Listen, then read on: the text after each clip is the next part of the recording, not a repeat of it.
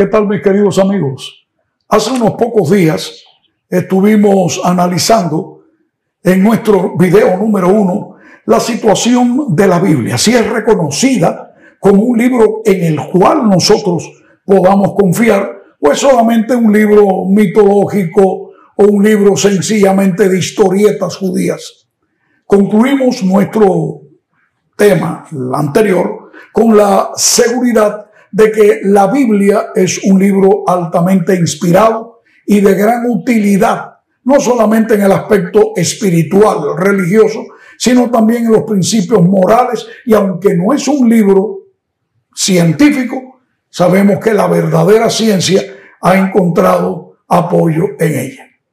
En el tema de hoy, en el tema de hoy vamos a, a analizar algo más sobre esto.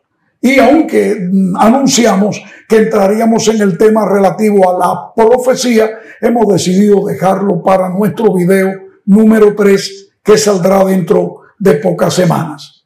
Verdaderamente lo que nos motiva es porque hace mucho tiempo se ha estado criticando la Biblia como un libro con ciertas cosas de carácter fabulesco, no digna de confianza, pero últimamente se ha hecho más popular el hecho de que los primeros 11 capítulos de Génesis son el resultado de la imaginación de escritores antiguos, pero que no tienen nada que ver con la verdad.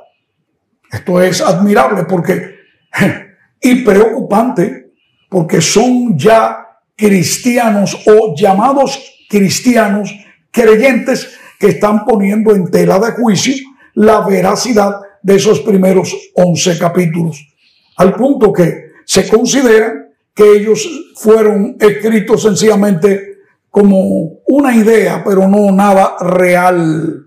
Imagínense ustedes, si es que precisamente esos 11 capítulos tienen que ver con cosas tan importantes como lo es en primer lugar la creación hecha por Dios en siete días de tarde y mañana, es decir, días de 24 horas, culminando con un séptimo día que dio lugar a la semana.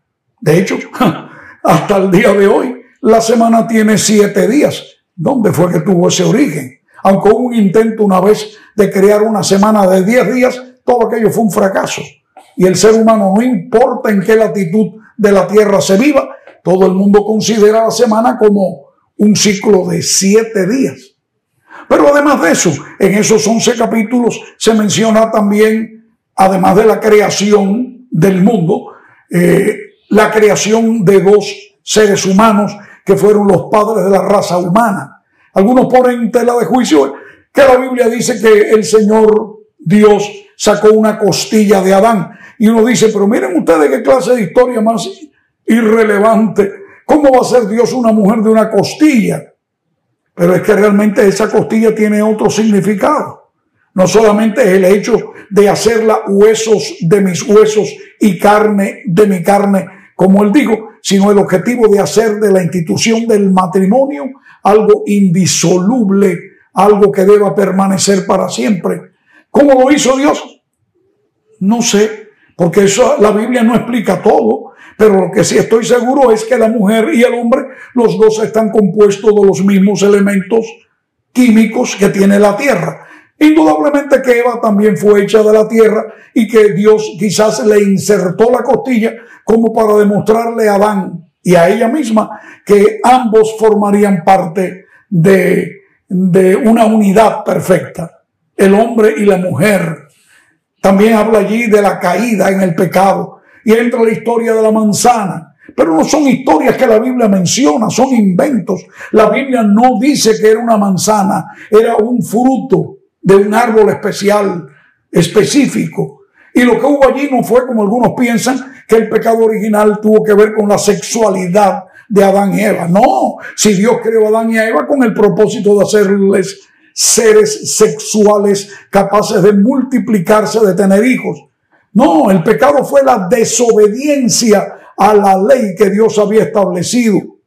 Además, el hecho de que Adán y Eva dudaran de la palabra de Dios y le dieran creencia a un extraño es lo que en efecto nos muestra a nosotros que mm, es el pecado. Pero también se habla allí de la muerte fratricida de Abel en manos de su hermano Caín. Más tarde viene el diluvio universal y por último también se menciona el surgimiento de la torre de Babel. En unos poquitos minutos quisiéramos presentar ciertos argumentos lógicos para echar por tierra la idea de que estos primeros 11 capítulos de Génesis no tengan valor histórico e inspiracional. Número uno, en primer lugar vamos a Jesús, nuestro Señor. Es algo muy significativo que Jesús en todas sus eh, palabras que luego fueron registradas en escrito de los apóstoles evangelistas, nunca mencionó los llamados libros apócrifos. Se entienden por ellos los que no son inspirados. Y el canon judío, o sea, la regla de interpretación y de reconocimiento de libros sagrados de los hebreos, nunca reconoció esa docena y un poco más con capítulos adicionales a libros ya reconocidos como el de Daniel, por ejemplo, con el capítulo 13 y 14, eran realmente libros históricos o libros alegóricos, pero nunca fueron libros inspirados, por lo que Jesucristo nunca, ni los apóstoles, citaron ellos estos libros apócrifos. Pero por otro lado, Jesús sí citó varias veces los primeros capítulos de Génesis por ejemplo, en una ocasión él lo menciona así. Él dijo que Dios creó al hombre varón y hembra, por lo tanto el hombre dejaría a su padre y a su madre y se iría con su esposa y los dos serían una sola carne. Saben ustedes que esa cita está allí al comienzo del libro de Génesis. O podríamos mencionar también de Jesús que él habla de el justo Abel refiriéndose al hijo asesinado por su hermano Caín.